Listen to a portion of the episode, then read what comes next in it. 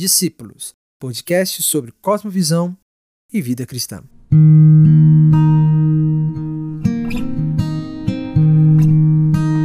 Infelizmente, somos pessoas que esquecemos demais das coisas.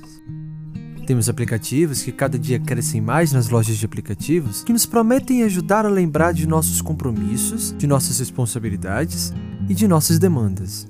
Digo infelizmente porque se essa curva de nosso esquecimento fugisse da nossa espiritualidade, então acredito que não haveria problema em termos esses aplicativos para nos dar grande ajuda, ou não haveria problemas demais em nos esquecermos das coisas.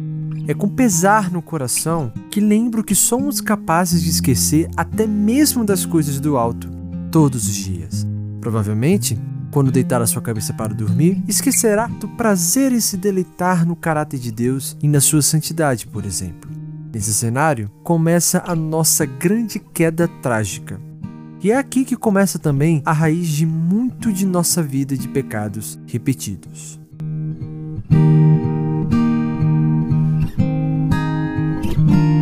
Se nos recordássemos de que estamos constantemente e infalivelmente corandel, nossa estadia temporária por aqui seria mais rica de felicidades. Corandel uma palavra com duas sílabas poéticas. Uma palavra em latim que é muito compreensível, mesmo sem um dicionário. Uma palavra que ousamos esquecer. Observe como tudo que nos compõe, apesar de nós e de nosso esquecimento, está diante de Deus. Coram Deo. Primeiro, pecado.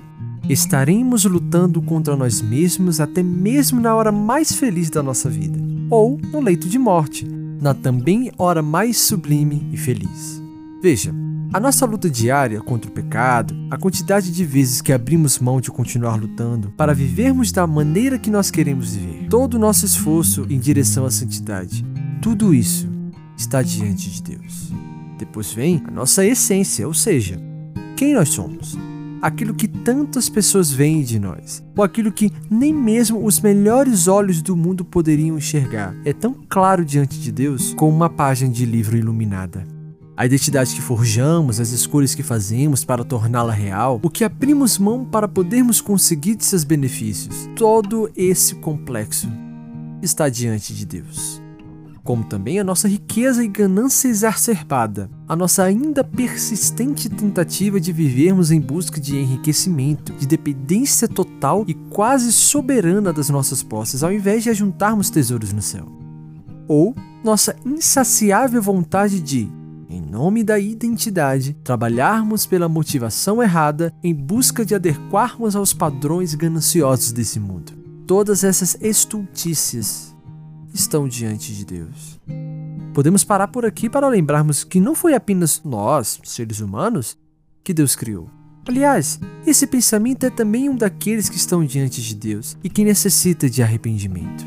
Para começarmos a pensar, lembremos de que toda a terra e todos os reinos da terra têm ciência de que crescem, se desenvolvem debaixo da permissividade de Deus.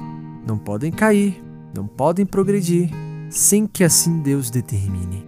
E também todo o resplendor da criação, aquela borboleta com as cores mais lindas, com seus padrões nas suas asas desenhados em linhas inimagináveis, que nenhum ser humano ainda observou, tirou foto ou registrou. Não podem reivindicar para si supremacia ou afirmarem serem mais belos do que o Filho e a glória do Pai.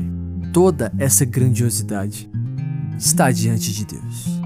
Indo além, Toda a natureza tem noção de sua insuficiência e não tem vergonha alguma de pedir para Deus sustento e proteção. Não é à toa que as árvores se esforçam um bocado para saírem da terra, firmarem suas raízes no solo e olharem para cima, balançando seus galhos, acenando em louvor ao Criador em agradecimento por ele ter alimentado, regado e anteriormente plantado seu broto. A natureza sabe muito bem que Deus está lá em pessoa, acompanhando o nascimento de um animal silvestre quando nenhum homem pode estar lá presente para poder socorrer. Sabe que Deus observa o orvalho se formar pela manhã, quando todos adormecem aquecidos debaixo dos seus tetos. Sabe do animal que caça sua presa e que alimenta seu ninho. Sabe do musgo que se forma dentro das cavernas úmidas que quase não veem a luz do sol cada ser vivo e obra complexa estão diante de Deus.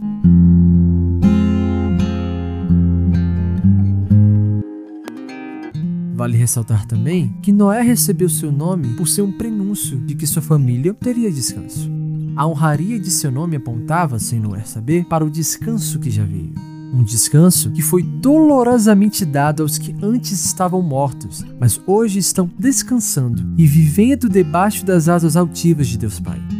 A natureza, aliviada por saber que também alcançou esse descanso, não se importa de sofrer e de esperar mais um pouco para se juntar ao coro em louvor eterno ao Filho do Altíssimo. Todas essas nossas expectativas e esperanças estão Coram Deo. Esse é o dia mais glorioso da nossa vida. O dia em que, mesmo nossa constante letargia de lembrarmos das coisas, se renderá finalmente e conseguirá ter completa lembrança e pleno funcionamento. Esse é o nosso ápice dramático do teatro da existência da raça humana. Não é conseguirmos terminar o ensino fundamental, ingressarmos em uma universidade, casarmos, sermos promovidos no emprego ou ter filhos. Isso tudo não pode roubar a glória desse dia. O dia mais glorioso da nossa vida é quando o tapeceiro finalmente irá retirar a linha final da tapeçaria e revelar a obra pelo lado certo. Um dia em que, Corandel, Jesus enxugará de nosso rosto toda lágrima.